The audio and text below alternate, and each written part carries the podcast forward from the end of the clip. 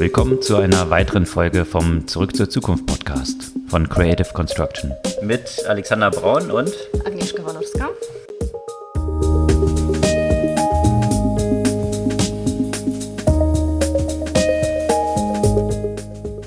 Was gab's Neues letzte Woche?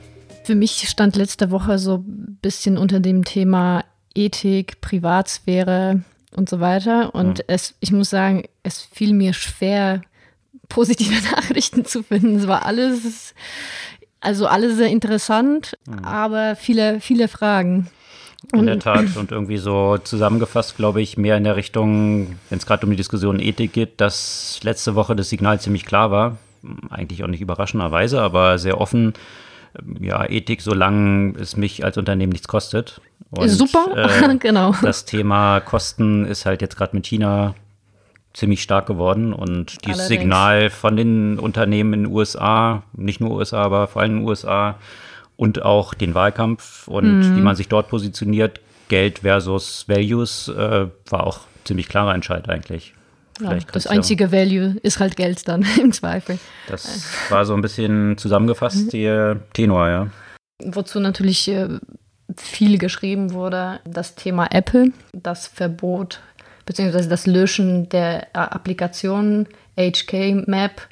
Äh, das ist eine, eine App, die den Protestierenden in Hongkong ermöglicht hat, die Bewegung der Polizei zu beobachten.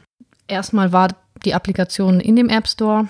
Es wurde eben auch nach einem entsprechenden Druck rausgenommen. Und nicht nur das. Also China hat offen Druck gemacht. Genau, China hat offen Druck gemacht, dass es entfernt werden muss. Nicht nur das. In der letzten Zeit gab es ja einige vielleicht etwas subtilere Eingriffe. Zum Beispiel musste Apple die Flagge von Taiwan aus der Liste der Emojis entfernen.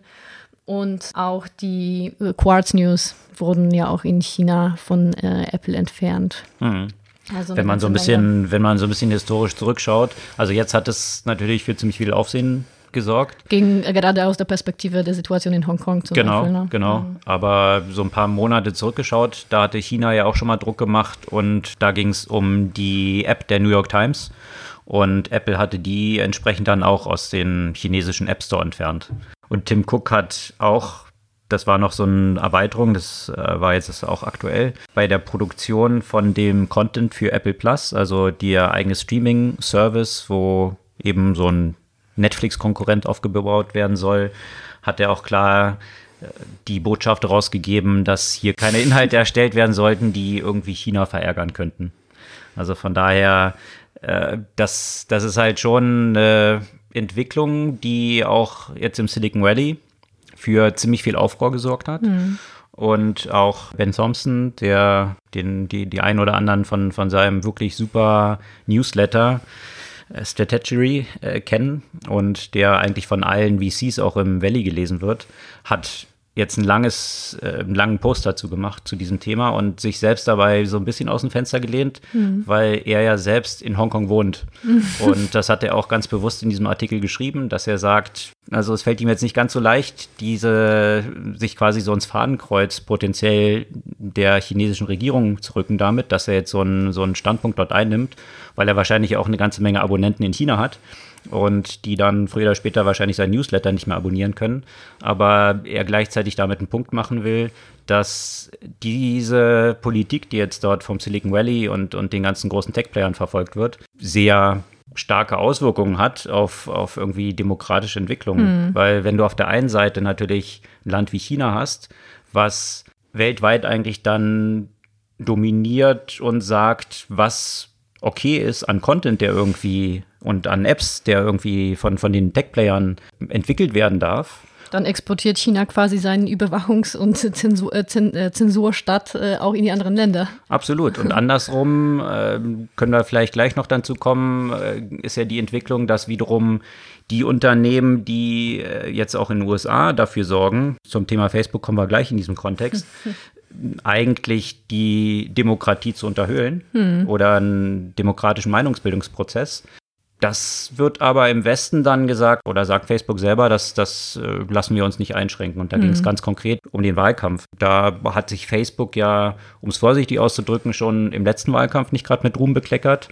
Und äh, der Einfluss, den Russland dort entsprechend auf die Wahlen hatte, Und offenbar haben sie da, daraus nichts gelernt. Ne? Nö, im Gegenteil. Im Gegenteil. Die Konsequenz scheint jetzt zu sein, und da geht es ganz konkret um einen Wahlwerbespot aus dem Trump-Umfeld, der eben Joe Biden als Kriminellen darstellt und seinen Sohn äh, in dieser ganzen Diskussion um die Ukraine. Und äh, das wohlgemerkt ein Wahlwerbespot ist, der von CNN und vielen anderen Fernsehsendern abgelehnt wurde. Mhm. Und äh, vor einer Woche gab es ein Treffen von Mark Zuckerberg und Donald Trump im Weißen Haus. Also, dass das irgendwie geleakt ist, waren dann irgendwelche Fotos davon rausgekommen, aber es wollte natürlich wahrscheinlich Mark Zuckerberg nicht an die große Glocke hängen. Und jetzt mutmaßt so ein bisschen, mutmaßen viele, was so da hinter den Kulissen gelaufen ist, was sie eigentlich dort besprochen haben. Aber auf jeden Fall hat Facebook sich entschieden, nein, sie werden halt das, was sie normalerweise tun, wenn jetzt äh, Privatpersonen irgendwelche Inhalte veröffentlichen, die offenkundig falsch sind, dann statten die das ja mit Warnungen aus oder zum Teil wird es dann auch gelöscht. Hier hat sich Facebook entschieden, nein, das werden sie nicht machen. Das ist halt hier so die politische Meinungsäußerung und äh, da werden sie jetzt kein Fact-Checking betreiben und sich dort nicht einmischen. Und äh, ich weiß nicht, ob das so die richtige Lehre ist, die man aus dem vergangenen Wahlkampf ziehen sollte und äh, die, die richtige Konsequenz äh, auf der einen Seite zu sagen, ja, okay, wenn China irgendwelche Forderungen stellt, die die Demokratie einschränken, dann kommen wir denen nach quasi. Also was Apple ja macht. Apple, was sich immer so feiert als äh, Vorkämpfer für Privacy und, und Menschenrechte. Sobald das dann aber tatsächlich in Frage gestellt ist, knicken sie ein und Facebook auf der anderen Seite, wo dann äh, wiederum die Gefährdung eigentlich dieses politischen Meinungsbildungsprozesses stattfindet, dann sich nicht genötigt fühlt, hier vielleicht mal solchen Auswüchsen wieder Einhalt zu gebieten. Und, und das sind in, je, in, dem einen, sowohl in, sowohl in dem einen als auch in dem anderen Fall einfach wirtschaftliche Interessen. Ne? Weil äh, wenn man sich jetzt anschaut, wie die Umsatzstruktur bei Apple aussieht, dann ähm, ist China zusammen mit Hongkong und Taiwan der zweitgrößte Markt für Apple und äh, da werden sie natürlich auch schwer einknicken und wiederum bei Facebook ist ja natürlich das, was Gewinn bringt, ist ja die Werbung. Und mhm. deswegen, äh, letztendlich waren die Aussagen bisher immer relativ klar. Ne? Wer auch immer da werben will, dann darf der halt werben. Mhm. Und das wird dann nicht eingeschränkt. Entzündet hatte sich die ganze Geschichte in China und das war eben auch noch eine ziemlich große Story rund um die NBA. Also, mhm. Äh, und da hatte eben ein Manager eines, eines Basketballteams äh, in den USA als Privatmensch auf Twitter, also wohlgemerkt, Twitter ist in China verboten und nicht einsehbar, ähm, hatte etwas gepostet, dass er diesen Freiheitskampf von Hongkong dort unterstützt. Das hat China dann zum Anlass genommen, zu sagen, das muss entfernt werden. Und dann hatte sich erst die NBA so ein bisschen krumm gemacht und sich quasi dafür entschuldigt, was zu einem großen Aufruhr dann gesorgt hat. Und äh, dann haben die sich eben hinter denen gestellt, gestellt. und gesagt, er ist eine Privatperson in seiner freien Meinungsäußerung und sie sehen es äh, nicht als gerechtfertigt an, dass sie hier maßregeln äh, die freie Meinungsäußerung von Leuten, die in demokratischen Systemen leben, noch dazu auf Twitter, was in China ja gar nicht erreichbar ist. Also dass China aus China heraus quasi Netzwerke, die in China eigentlich gar nicht erreichbar sind, maßregeln will. Und als Konsequenz davon hat China dann die Austragung der NBA in China gesperrt. Aber das, das ist äh, einer der wenigen Unternehmen oder Verbände jetzt mit der NBA, die hier eben nicht eingeknickt sind und gesagt haben, nee, also das lassen wir uns nicht vorschreiben. Und Ben Thompson hat es dann so schön gesagt. Und die einzigen anderen, äh, die anscheinend auch noch äh, China was entgegenhalten, ist äh, aber auch wirklich die einzigen anderen, South Park. Weil South Park in einer aktuellen Folge wohl äh, auch so ein bisschen China-kritisch war. Wer South Park kennt, weiß, dass sie jetzt nicht unbedingt äh, den naja, leisesten Humor haben und wahrscheinlich ein paar Leuten auf die Füße treten. Äh, aber das wurde dann entsprechend in China auch gesperrt. Mhm. Und das Resümee, was Ben Thompson dann so ein bisschen gezogen hat, war, wenn China aus China heraus quasi die Weltmaßregeln will, was äh, Tech-Player in der ganzen Welt machen, was ist denn eigentlich die Maßnahme, die der Westen ergreifen könnte, um sich das eben nicht mehr gefallen zu lassen. Und äh, hat dort ganz bewusst TikTok angesprochen, was ja ein riesiger Social-Media-Player aus China ist, wo sagt, na, dann muss man sich halt mal anschauen. Und da muss die Politik dann entsprechend Mut finden, äh, was kann man dann eigentlich mit TikTok machen? Weil wenn hm. China hier glaubt, die Welt zu maßregeln, was freie Meinungsäußerung ist und was erlaubt ist oder nicht, warum lässt sich der Westen es dann eigentlich gefallen, dass TikTok hier im Westen immer weiter wächst. Und, und, zwar mit den chinesischen Regeln drin, ne? Absolut. Also weil, weil, weil die Regeln, die dort, und das, das ist eben dieses Spannende an dem äh, letztendlich, was, was ich meinte, Export des Überwachungsstaates auch nach Westen. Mhm. Genau das, worüber wir eigentlich letzte Woche oder vorletzte Woche gesprochen haben. Ne? Du darfst da keine deine politische Meinung nicht unbedingt äußern. Hm. Äh, du darfst da auch keinen kritischen Content, LGBT und so weiter, darfst du alles hm. nicht machen. Und äh, ich meine, das müsste doch eigentlich möglich sein, das entsprechend auch zu regulieren, oder? Das war eben auch so die Diskussion, die er angestoßen hatte. Ähm, es gab dann einige, die darauf geantwortet haben, gesagt, ja, eigentlich wäre das ganz gut, weil TikTok hat ja auch Musically eben gekauft gehabt, was dann eben zu TikTok, zu TikTok wurde. Ja. Und Musically war ja eigentlich der Service im Westen, der so populär war und hat dann gesagt, ja, das könnte doch eigentlich der Hebel sein, aber weil es, es gab ja schon einen Fall bezüglich dieser Dating-Plattform Grinder, mhm. also Dating-Plattform für Homosexuelle und die ist ja von einem chinesischen Unternehmen gekauft worden und das hatte dann tatsächlich, äh, ich glaube, das war die Wettbewerbsbehörde in den USA, hat es dann rückabgewickelt und dieser Kauf musste rückgängig gemacht werden, weil hier die Befürchtung war, dass das eben gefährdend für, für Leute, die auf dieser Plattform sind, sein könnte. Mhm. Und das wurde als Beispiel genommen, warum macht man sowas eigentlich nicht mit äh, TikTok und Musically? War dann so ein bisschen der Einwand, Musically hat dann wohl schon, als sie übernommen wurden, hatten die ihr Headquarter dann wohl schon in China. Mhm. Also äh, nicht ganz so einfach, aber ich bin überzeugt, letztendlich äh, könnte man ja einen Weg finden, wenn man sich dort als Demokratie wehrhaft zeigen möchte. Und äh, Donald Trump, der ja immer so gegen China schießt, könnte hier ja eigentlich den Worten Taten folgen lassen. Naja, aber die, die Politik, die in, im eigenen Land betrieben wird, also es nähert sich irgendwie aus beiden Richtungen einem antidemokratischen eigentlich an, ja, wo Journalismus eigentlich ausgehebelt wird. Ja, und dann frage ich mich aber wiederum bei dem Westen, also Westen jetzt äh, USA ausgeschlossen, sind das ja auch wieder wirtschaftliche Interessen. Ne? Also will man dann jetzt auch aus wirtschaftlichen Gründen, ich meine, China investiert ja nicht nur zu Hause, sondern auch äh, in, es gibt ja immer mehr chinesische, chinesische Investoren in Deutschland. Will man die wirtschaftlichen Beziehungen ähm, einfach gefährden und deswegen sagt man ja auch wenig klare Worte und letztendlich kann man alles aufs Geld runterbrechen.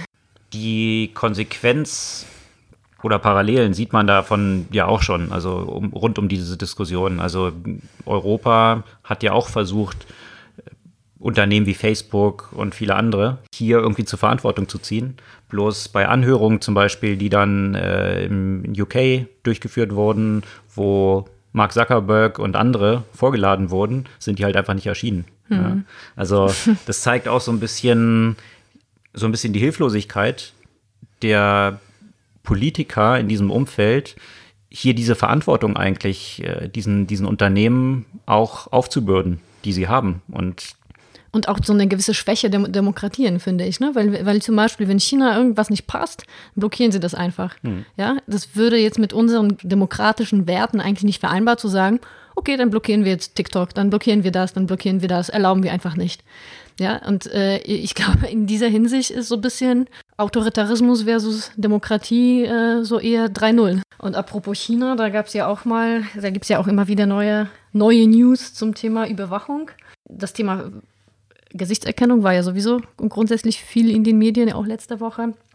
Und in China kann man ja nur im Moment Telefonnummer und Internetzugang bekommen nach der entsprechenden mhm. Gesichtserkennung. Ne? Also das, äh, das heißt, äh, letztendlich im Moment wirst du wirklich Schwierigkeiten haben, äh, gerade zum Beispiel als Online-Aktivist, ne, irgendetwas noch anonym zu posten, wo du eigentlich deine ganzen, äh, dein ganzer Zugang zum Internet von Anfang an schon mit Gesichtserkennung und so weiter fun nur funktioniert. Ansonsten kriegst mhm. du einfach kein Telefon, kriegst du kein Internet. Aber nicht nur, nicht nur in dieser Hinsicht gab es jetzt nochmal viel zum Thema Privacy, sondern ähm, da gab es ja auch relativ viel Stress zum Thema Twitter, weil wie auch viele anderen aus äh, Security-Gründen musste er bei Twitter äh, eben eine Telefonnummer eingeben für die Zwei-Faktor-Authentifizierung. Ja? Mhm. Und sie sind ja auch nicht die Ersten und bestimmt nicht die Letzten, die dann diese Telefonnummer auch zu anderen Zwecken nutzen, aus eine, nur äh, Zwei-Faktor-Authentifizierung, sondern eben auch zum Targeting von Werbeanzeigen. Und das äh, finde ich, also gerade bei solchen Informationen finde ich besonders schwierig, weil es ja auch Security ja recht wichtig ist, diese Zwei-Faktor-Authentifizierung. Aber wenn jeder, der jetzt von solchen Skandalen weiß, wird sich das dreimal überlegen, ob der das dann halt wirklich will. Und der Punkt, den Twitter dort gemacht hat, dass sie gesagt haben, oh, leider ist uns da ein Fehler unterlaufen mhm. und wir haben ganz zufällig diese äh, Telefonnummern, die wir für diese Sicherheitsfrage Zwei-Faktor-Authentifizierung generiert haben, haben wir komischerweise dann irgendwie in diesen Pool geschmissen, um Ad-Targeting zu machen. Ganz zufällig. Ja? Also äh, da würde ich mich auch zweimal fragen, wirklich? Also du als Unternehmen, Twitter, Facebook, ja, und, und ähnliches, das war dann auch in einem Artikel beleuchtet. Bei Facebook mhm. war das ja genauso. Was wieder in diese gleiche Thematik stößt, ja. Womit kann ich Geld verdienen?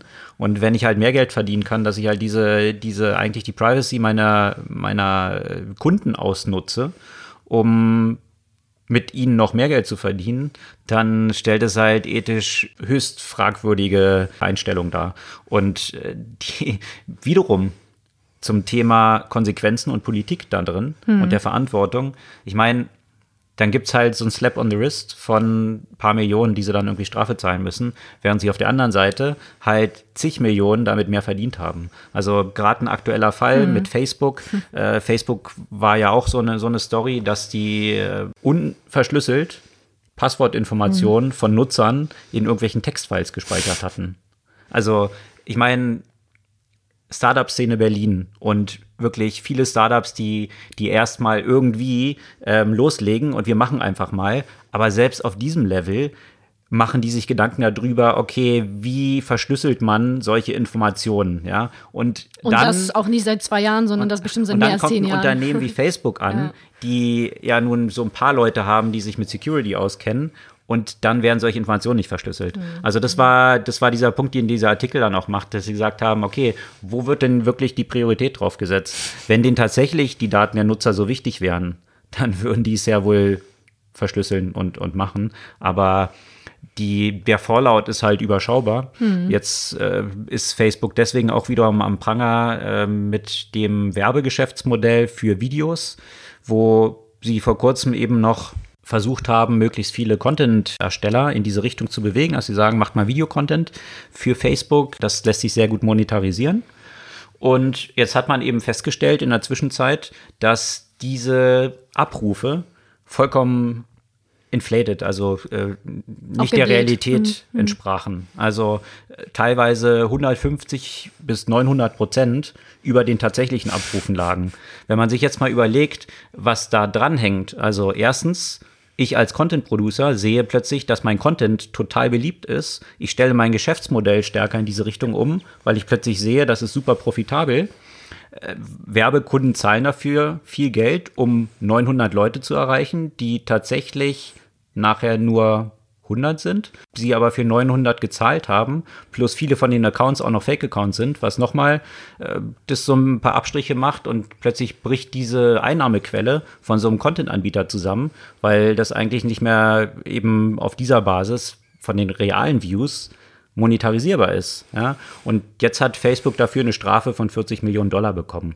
Also das ist halt das. Äh, eigentlich ist es Betrug. Das ist etwas, was ja. eigentlich strafrechtlich. Äh, ich meine, es gab jetzt so einen ähnlichen Fall in Deutschland vor einiger Zeit von einem Dating-Startup mit Fake-Profilen und so weiter, die die Leute ja dazu getrickst haben, bezahlte Accounts zu mhm. erstellen. Und äh, da, da war jetzt nicht nur einfach ein bisschen, äh, bisschen Geld zahlen, sondern das war ja dann strafrechtlich der Vorgang. Die sind also. im Knast dann gewandert und mussten dann äh, über zwei Millionen Strafe zahlen dafür. Ja. Und das war ein bisschen kleiner als Facebook, ja, dieses eben, Startup. Eben. Es gab aber auch noch positive Privacy News, damit das nicht alles heute so negativ ist. Und zwar von YouPorn. Also die Erotikbranche ist ja sowieso in vielerlei Hinsicht äh, etwas technologisch vor, fortschrittlich. Jetzt äh, gibt es dann eben bei YouPorn so einen privaten Sign-In ohne E-Mail-Adresse, um halt eben auch potenziell solche Fälle wie, wie hieß dieser Casual Dating Startup äh, vor zwei, drei Jahren, Madison Avenue oder so, hieß mhm. das nicht so ähnlich? Äh, das, wo, Ashley wo, Madison. Ashley Madison, genau, mhm. Ashley Madison, wo so viele äh, E-Mail-Adressen halt rausgekommen sind. Und gerade bei solchen Themen ist es natürlich jetzt nie so von Vorteil, wenn so ein Data Bridge entsteht. Deswegen wird, wirst du auch beim Account erstellen bei YouPorn nicht mehr nach E-Mail-Adresse gefragt, sondern bekommst du so ähnlich wie bei den Cryptos mhm. letztendlich so einen, so einen langen Code, den du dir irgendwo speichern, kopieren, merken musst und kannst du nur mit diesem Code ohne jegliche E-Mail-Adresse oder sonstige personenbezogene Daten dein Account, äh, in dein Account reingehen. Mhm. Interessant, weil eben äh, gerade vor dem Hintergrund dieser ganzen Diskussionen, die sich um Privacy drehen und wie eben gerade diskutiert, wie die großen Player damit umgehen, ja. mit der Privacy und den Daten der Nutzer. Die Sexindustrie ist eben in vielen Entwicklungen dann ein technologischer Vorreiter gewesen und vielleicht kann man sich dort eine Scheibe von abschneiden, Allerdings. was eben anonyme Nutzung von Services dann auch angeht. Mhm. Also möglich ist es. Die Frage ist halt, ob diese Plattformen daran Interesse haben und das ist so. Und vor allem Problem. ist es ermöglicht das ohne die personenbezogene Daten, ermöglicht das dann trotzdem eine Personalisierung aufgrund von mhm. zum Beispiel der Historie und so weiter. Also das könnte von der Nutzerperspektive, würdest du ja trotzdem nicht die Benefits verlieren, die du jetzt durch Personalisierung hast, ähm, hast du aber nicht diese Nachteile, die du damit verbunden hast, dass du deine personenbezogene Daten irgendwo eintragen musst. Mhm. Für Facebook gab es diese Woche aber auch noch einen kräftigen anderen Rückschlag. Ja. Also nachdem sich hier diese, wie gerade diskutiert, Strafen für Verwenden von Nutzerprofilen und Fake-Views ziemlich im Rahmen hielten, ist die Strafe, die jetzt vom Markt irgendwie kam und von möglichen Partnern ihres Krypto-Blockchain-Projektes Libra, Letzte Woche hatten wir ja berichtet, dass dort ein großer Player ausgestiegen war PayPal? und mit PayPal. Mhm. Und diese Woche haben jetzt eBay, Mastercard und Stripe und Visa. Genau, bekannt gegeben, dass sie jetzt auch nicht mehr bei Libra, Libra mitmachen mhm. werden. Und das ist natürlich schon ein ziemlicher Rückschlag für Facebook. Zum aktuellen Zeitpunkt haben sie alle sehr diplomatisch äh, die Aussage getroffen. Was mich aber nochmal zurück zu diesem Verwundern bringt dass sie eben jetzt gerade vor dem Hintergrund, dass die ganzen Aufsichtsbehörden Libra jetzt so im Fadenkreuz haben, dass es ihnen ein bisschen zu viel ist, da so in diesem Rampenlicht zu stehen mhm. und, und deswegen sie da lieber aussteigen erstmal, dass sie aber ernsthaft etwas anderes erwartet haben könnten, als dieses Konsortium gebildet wurde, als dass jetzt hier Zentralbanken und Regulierungsbehörden sich das genau anschauen werden, wenn ich eine Währung rausbringen will als Privatunternehmen, die weltweit eingesetzt werden kann. Also finde ich überraschend, um es mal vorsichtig auszudrücken. Hm. Also das hätte die ja nicht so stark verwundern dürfen. Das, dazu gab es eine interessante Meinung, ich glaube entweder von Andreessen oder von Horowitz, von einem der beiden, mhm. dass es womöglich weniger Drama um Libra gäbe, wenn sie das nicht an diesen Pool von Währungen binden würden, sondern, äh, sondern nur an Dollar. Mhm. Was, was, was denkst du dazu? Weil letztendlich dann die Aussage war, dass sie sich, wenn es jetzt an, nur an Dollar gebunden ist, dann würde man das nicht so eine äh, Bedrohung sehen als eine eigenständige Währung, weil dann letztendlich nur die Bindung an Dollar sowieso stattfindet. Und äh, wenn das eben an diesen Pool von unterschiedlichen Währungen äh, gebunden ist, äh, ist das wohl nicht so der Fall. Ich verstehe zu wenig von äh, ja, Der Hintergrund ist letztendlich dann, dann der, wenn ich, äh, wenn ich das an so einen Pool binde, dann habe ich ja die Möglichkeit, eine ziemliche Unabhängigkeit von einzelnen genau. Geldpolitiken von Ländern zu ermöglichen, mhm. da ich irgendwie gehatcht bin über all diese Währungen. Und wenn ich es jetzt nur an den Dollar knüpfe, dann falle ich ja wiederum unter das Regime der FED jetzt in mhm. diesem Fall. Also die Geldpolitik, die die betreibt, ist halt die, die dann auch für Libra gilt. Also von daher, ja, dann ist aber ehrlich gesagt das Potenzial, finde ich, und, und das, was gerade das Faszinierende und, und wirklich Disruptive mhm. von, von so einer Geschichte halt ist, ist dann auch entsprechend limitiert. Mhm. Ja, und dann habe ich halt den Dollar digital. Ja, also ist ein Fortschritt, aber ist jetzt nicht irgendwie so ein groundbreaking dann wird es einfach nur eine weitere Zahlungsmethode letztendlich, oder? Ja, also. dann könnten halt Leute in Ländern, deren Währung jetzt ziemlich schwach ist, also wie Argentinien, Venezuela, Venezuela und vielen anderen, die bisher dann häufig in Bitcoin gegangen sind, um sich so ein bisschen vor dieser Inflation zu schützen. Natürlich jetzt trotzdem gelitten haben mit dem Preisverfall des Bitcoins, aber immer noch weniger, als wenn sie die nationale Währung gehalten hätten, könnten es dann halt darüber abwickeln und hätten dann quasi ein Hedge im Dollar quasi, äh, was schon Fortschritt für sie ist, aber je nachdem, wie sich der Dollar so entwickelt, ja, also ist halt noch die Weltwährung, hm. aber letztendlich ist man dann immer an die USA gebunden. Und das war ja gerade auch so die Idee von Blockchain, Bitcoin, eben eigentlich gerade eine Unabhängigkeit von, von Nationalbanken, mhm. Nationalstaaten zu ermöglichen und äh, eine Autonomie damit zu bekommen. Und ja, indem man es dann natürlich äh, an eine Währung knüpft, ist weniger Autonomie damit verbunden. Und damit ist natürlich auch weniger so eine Lösung äh, irgendwie ein Stein im Schuh von, von den Nationalstaaten. Mhm. Ja. Was auch eine spannende und ein langer Artikel war, äh, da drehte sich um die Entwicklung autonomer Fahrzeuge, mhm. Self-Driving Cars und ja, dieser ganzen Euphorie, die ja vor ein paar Jahren noch herrschte, wo man sagte, okay, in ein paar Jahren wird, werden das alles, werden eigentlich fast nur noch selbstfahrende Fahrzeuge unterwegs sein. Das ist jetzt nicht ganz so eingetreten. Gleichzeitig gibt es jetzt wiederum in einzelnen Städten schon Entwicklungen, wo die tatsächlich jetzt driverless auch unterwegs sind. Also von Waymo gab es da interessante News aus Nevada. Nevada mhm. ist ja da schon ziemlich weit. Von dass die tatsächlich jetzt mhm. auch unbemannt dann unterwegs und als Taxiservice operieren werden. Das ist ganz spannend. Aber der Artikel hat für mich noch ein viel interessanteres Thema beleuchtet. Und zwar dieses Thema dieser Diskussion darum, was bedeutet es eigentlich Sicherheit mit Autos? Und die ganzen Diskussionen darum, dass äh, die natürlich dann aufgekommen waren, es gab einen Unfall, ein Tesla-Fahrer hat irgendwie nicht aufgepasst, war im Self-Driving-Modus und ist dann unter so einen Anhänger vom Lastwagen gefahren. Äh, Riesentheater und äh, ja, dementsprechend ein so ein Unfall quasi mit der Auswirkung, bei Uber war es ähnlich, mit der Auswirkung, dass erstmal diese Entwicklungen und diese Tests dann gestoppt werden.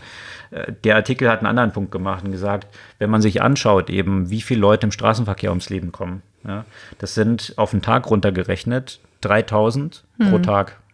Also wenn du das mal umrechnest in Flugzeuge, die täglich abstürzen würden, dann würde man ganz schnell den Flugverkehr verbieten. Hm. Bei Autos hat man sich aber irgendwie so dran gewöhnt, dass da halt, halt weltweit so. pro Tag 3000 Menschen ums Leben kommen.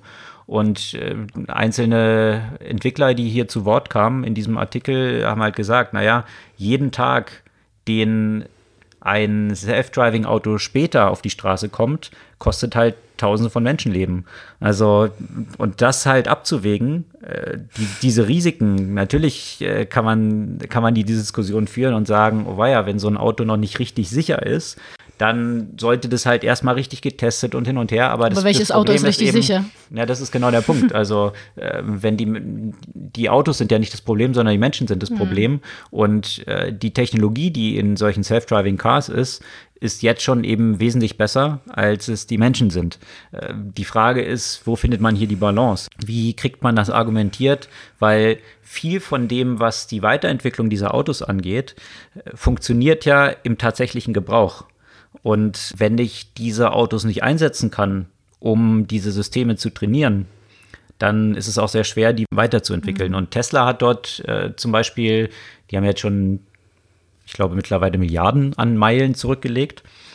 Selbst wenn die Menschen selbst fahren, haben die in der Software äh, so, ein, so ein System drin, dass sie sich eben anschauen, wie wie Menschen diese Fahrzeuge steuern und wo auch von bestimmten Punkten, wenn es jetzt Self-Driving sind, wo sie dann halt entsprechend eingreifen. Ja? Also parallel wird immer simuliert, wie der Computer gefahren wäre hm. und gleicht es wiederum ab und versucht die Systeme selbst im Non-Self-Driving-Mode eben zu trainieren und weiterzuentwickeln. Müsste man das eigentlich nicht für alle Autos einführen? Ja, weil ich meine, dann hätte man ja auch noch viel, viel mehr Daten, wenn das jetzt grundsätzlich eingeführt äh, wäre, mit äh, sowohl mit Kamera, ne, also mit entsprechenden Image Recognition in allen mhm. möglichen äh, Zuständen, äh, als auch eben mit den entsprechenden Fahrdaten. Dann hätte man einfach eine Menge von Trainingsdaten Absolut. für das Trainieren von den Fahrzeugen.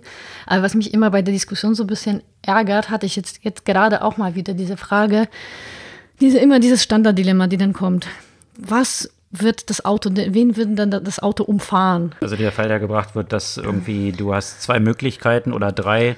Vor ja. dir stehen zwei Kinder auf der Straße. Oder du kannst nach rechts ausweichen, da steht eine Oma, die ich umfahren kann. Oder ich kann nach links ausweichen, da würde ich gegen die Wand fahren genau. und wäre selber tot. Ja? ja? So dieses, dieses ethische Dilemma, was soll ein Computer dann machen? Wen mhm. fährt er um? Ja? Mhm. Und ja, genau, also was würde ein Mensch machen? Also ähm, und, und warum wäre das dann besser, ja, die, diese Entscheidung von den Menschen? Äh, nur weil das, und das, ja, das ist dann so eine menschliche Intuition. Äh, ich sage, okay, gut, darauf möchte ich mich ehrlich gesagt jetzt nicht verlassen. Menschliche Intuition, die 3000 Leben pro Tag kostet. Genau, und plus, äh, ich, ich gehe davon aus, dass von solchen Situationen einfach immer weniger kommen würden mit den autonomen Fahrzeugen, ja, weil äh, die, die Situation, dass ich diese drei Möglichkeiten habe, das ist wirklich so ein extremer Edge Case, mhm. äh, der, der, der eigentlich für diese Diskussion nicht wirklich relevant ist. Da sind viele andere äh, Themen halt eben entsprechend relevant. Und das fand ich auch wiederum gut als eine Antwort von Angehörigen von, von einem Tesla-Fahrer, der im Self-Driving-Mode ums mhm. Leben gekommen ist, die gesagt haben, dass sie das voll und ganz unterstützen, mhm. äh, dieses Projekt, dass äh, der Fahrer selber eben ein Fan von Tesla und von selbstfahrenden Autos ist. Und wenn das dazu beiträgt, diese Fahrzeuge weiterzuentwickeln und damit eigentlich mehr Leben zu retten, dann ist es nicht umsonst gewesen, dass er da halt ums Leben gekommen ist. Ne? Ja. Also ist ein bisschen, mhm. würde ich sagen, more educated. äh, also klar, muss man wahrscheinlich ganz schön schlucken dort, aber eben, wer sagt, dass die Person selbstfahrend, wenn sie das Auto selbst gesteuert hätte, nicht auch schon im Unfall ums Leben gekommen mhm. wäre, ja? Also ähm, ich finde, es ist halt sehr schwer hier, aus dieser ethischen Perspektive hier diese Diskussion zu führen und, und irgendwie aufzuwiegen, wenn man sich die tatsächlichen Zahlen anschaut. Und ja, plus, ich glaube, man sollte sich ja auch noch so ein bisschen daran erinnern, an, das, an die Anfänge des Automobils. Wo wären wir, wenn, wenn damals, ich meine, am Anfang sind ja auch eine ganze Menge Leute gestorben. Die Autos sind sicherer und sicher geworden, sterben immer noch Menschen. Aber hätten wir damals die Autos verboten? Ja, ich dann mein, würden heute weniger Leute im Straßenverkehr ums Leben kommen. ja, ja also wie wir, wo wären wir jetzt als Zivilisation sozusagen? Ja, vielleicht würden wir weniger äh, Umwelt, äh, negative Umweltauswirkungen produzieren. Aber passend dazu äh, fand ich auch interessant die Wahl der Nobelpreisträger. Und das haben nämlich die Wissenschaftler, die äh, erhalten, die die Lithiumbatterien ja entwickelt haben. Mhm. Also das ist schon mal auf jeden Fall auch eine Anerkennung für ja, für eine Technologie, die gerade für die Autos ja auch relevant heute ist. heute eigentlich alles treibt, was genau. wir so machen. Also ja. Äh, wie viel, wie viel Lithium-Ionen-Batterien, also diese wiederaufladbaren hm. Dinger, hat jeder bei sich heutzutage, ja. In Smartphones, im Laptop, im Auto, in zig Devices, hm. wo man gar nicht weiß, dass da auch irgendwie Batterien drin sind, Kopfhörern you name it. Ich denke, durchaus gerechtfertigt. Absolut. Äh, gerechtfertigt auch und mit ähnlichen, ähnlich weitreichenden Auswirkungen äh, das Thema Amazon und Jeff Bezos. Mhm. Da gab es vergangene Woche, ich weiß nicht, äh, müssten sich wahrscheinlich The Atlantic und der New Yorker mal absprechen. Im Stundenabstand voneinander zwei extrem lange, wie es häufig bei The Atlantic und New Yorker ist, sehr spannende Artikel zu Jeff Bezos und zu Amazon und der Dominanz, den dieses Unternehmen und der Gründer so in der Welt einnehmen und was eigentlich so die Intentionen von, von Jeff Bezos sind. Und mhm. das ist schon spannend zu sehen. Jeff Bezos ist ja ein riesiger Fan von Star Trek. Also äh, Viele Sachen hat er auch nach bestimmten Charakteren wiederum benannt. Aber nicht, die, nicht, aus, nicht diese Gesell Star Trek, idealisierten Star Trek-Gesellschaft, glaube ich. Ich glaube, da hat er so nicht alles mitbekommen von. Da bin ich zu wenig Star, Star Trek-Fan, äh, um das beurteilen zu können. Naja, Star Trek hat ja quasi die Gesellschaftsvision, die sehr equal und äh, so, man könnte sagen, fast ein moderner Sozialismus. Mhm.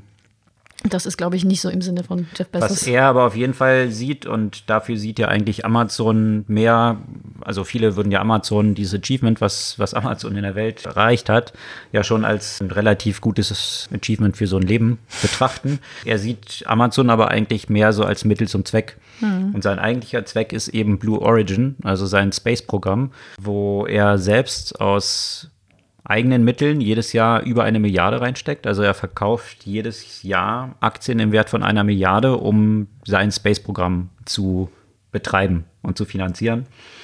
Und sein Ziel ist letztendlich, dass er oder seine, seine Prognose ist, dass es nicht unbedingt darum geht, dass die Welt innerhalb kürzester Zeit ausgelöscht wird, was aber auch sein könnte aufgrund der äh, ökologischen Entwicklung und deswegen wir vielleicht einen anderen Planeten bräuchten, sondern ihm geht es eher darum, dass es zu einer Stagnation vor dem Hintergrund der Möglichkeiten, die wir hier haben auf der Welt, äh, aufgrund dieser Probleme, die wir haben, dass es eher zu einer Stagnation früher oder später führen wird die die Menschheit beschränkt von ihrem Potenzial. Also seine Vision ist eigentlich, wenn wir Space besiedeln können, dass wir dann nicht nur, in Anführungsstrichen, nur jetzt irgendwie sechs Milliarden Menschen haben, sondern viel mehr. Mehrere hundert Milliarden. Mhm. Und unter diesen hunderten Milliarden dann halt ein paar hundert Mozarts und ein paar hundert Einsteins drunter sind. Und dass es eigentlich ein Waste wäre, dieses menschliche Potenzial zu verschwenden, indem wir uns halt hier in dieser Stagnation befinden. Also das zeigt so ein bisschen, jetzt könnte man natürlich fragen, ähm, wird es dann auch ein paar hundert Hitlers geben und äh, äh, kann man, kann man ja weiterdenken, diese ganze, äh, diese ganze These. Aber ähm, das zeigt so ein bisschen die Ambitionen, die Jeff Bezos hat und die sich auch nicht verändert haben. Das hat er wohl bei seiner Graduation, also als er seine, ähm, nicht Hochschule, sondern Highschool beendet hat, hat er genau dieses Konzept von der Besiedlung von Space in seinem Vortrag gehabt. Ja? Wo man denkt, als so ein kleines Kind, denkt man ja, oh, ist ganz niedlich, der will mal Astronaut werden. Aber er scheint das tatsächlich äh, in ziemlich großem Maß zu betreiben und das als seine zentrale Motivation zu sehen. Da muss, muss ich aber sagen, da hat er sich vielleicht ein bisschen wenig mit Demografie beschäftigt weil das äh, wir uns auf diese Hunderte von Milliarden von Menschen weiterentwickeln würde, voraussetzen, dass wir uns in einem höheren Tempo letztendlich vermehren als Menschen. Und letztendlich ist es nachgewiesen, dass die Geburtenrate ähm, umgekehrt proportional ist zu dem wirtschaftlichen Fortschritt. Von daher bin ich so ein bisschen skeptisch, äh, wie er das dann wirklich äh, populieren möchte. Naja, mit sehr schlechter Wirtschaft im Altstaaten.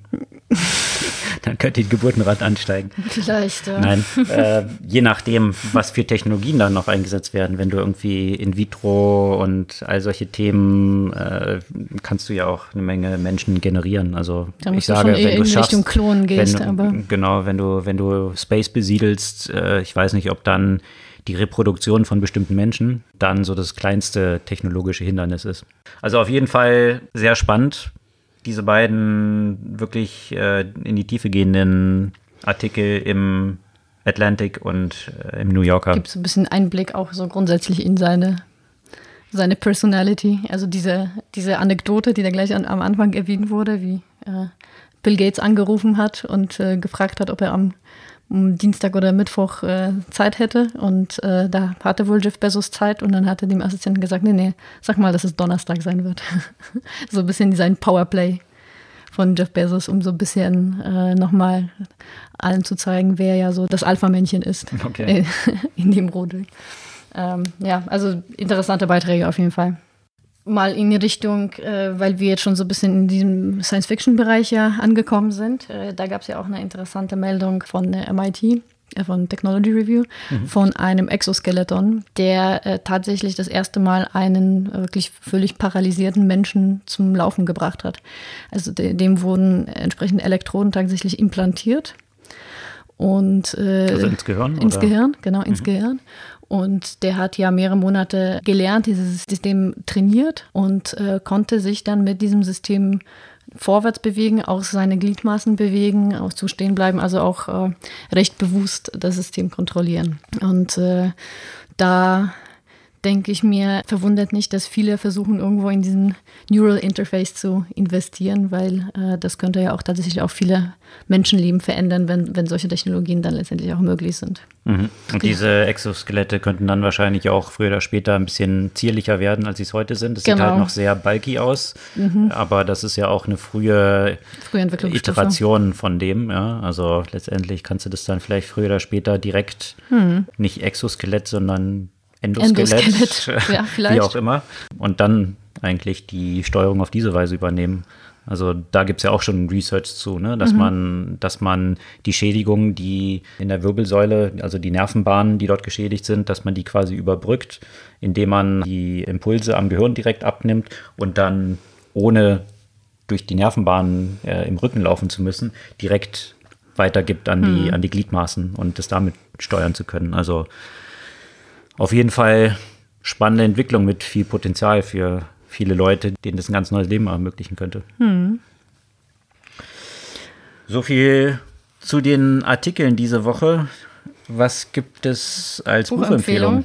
Ja, ich muss sagen, passend zu dem, worüber wir am Anfang gesprochen haben, wäre es äh, sinnvoll, vielleicht ein Buch zu China zu empfehlen. Und da lese ich gerade ein, ein deutsches Buch, das heißt Zukunft China von Frank Sieren. Und also ich würde das jetzt nicht uneingeschränkt empfehlen, weil, also ich finde es sehr, sehr spannend, was er schreibt.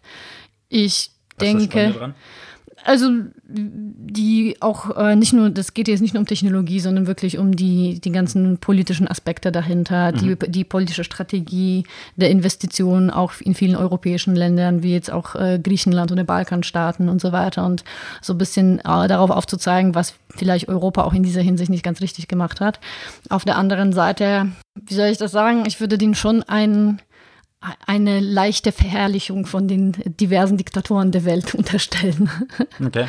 Also der hat ja definitiv klare Sympathien mit, äh, mit der Politik, die, die irgendwie in China oder Russland getrieben wird. Und äh, ja, Russland auch. Was genau ist so der Progress, den man in Russland genau sieht, weswegen er das toll findet? Ja, also ich würde sagen, jetzt nicht der Progress in Russland, aber so, so mehr dieses Rechtfertigen von bestimmten Aktionen von Russland und das Bedürfnis von Russland, da weiterhin auf der politischen Bühne präsent zu sein, gerade im Aspekt von Krim und so weiter. Mhm. Und unterstellt äh, Europa mangelnde Realpolitik in dieser Hinsicht. Also eben genau das, worüber wir, wir gesprochen haben, das Thema ethische Grundsätze, das ist eher etwas, was er da nicht so unbedingt als Value sieht.